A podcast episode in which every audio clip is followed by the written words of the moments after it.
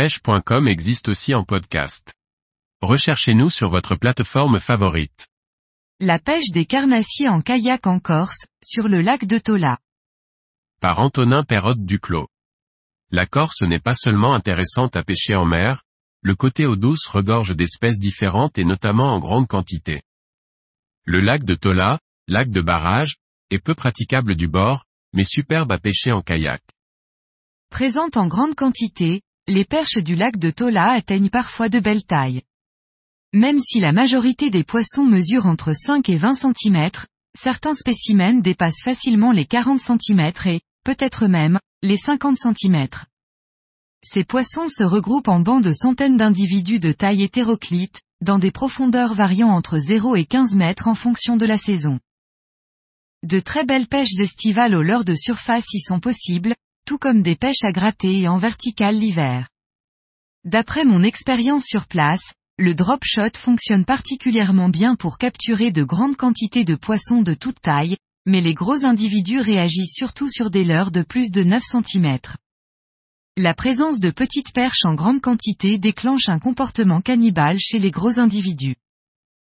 Arrivé assez récemment, la population des silures de Tola explose. La majorité des poissons mesurent moins d'un mètre, bien que certains poissons de plus d'1,60 mètre aient été capturés ces dernières années.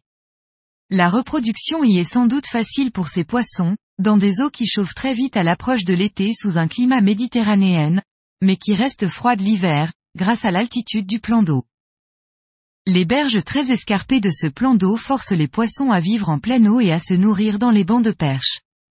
Les petits individus ont souvent des panses bien remplies et, espérons-le, grandiront rapidement pour s'auto-réguler et offrir de beaux trophées. Ces silures sont particulièrement réactifs à de gros shads en animation pélagique, émettant beaucoup de vibrations qui les rendent facilement détectables par les barbillons très sensibles de ces poissons. Plutôt rares, mais de grande taille, les brochets et les cendres ont l'air de s'y développer avec un peu plus de mal.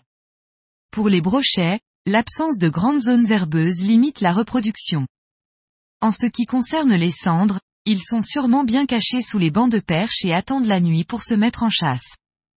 Il est plutôt rare de croiser des brochets et des cendres de moins de 40 cm.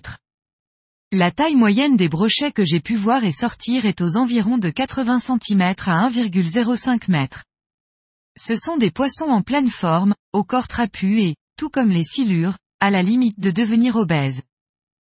La quantité de perches phénoménale leur permet de se nourrir sans trop d'efforts tout au long de l'année. Le lac étant peu pêché, il est dur d'imaginer les proportions que peuvent atteindre les plus gros poissons. Certaines histoires racontent tout de même la présence de cendres de plus de 90 cm, de brochets métrés, que j'ai pu voir par moi-même, ainsi que de gros silures.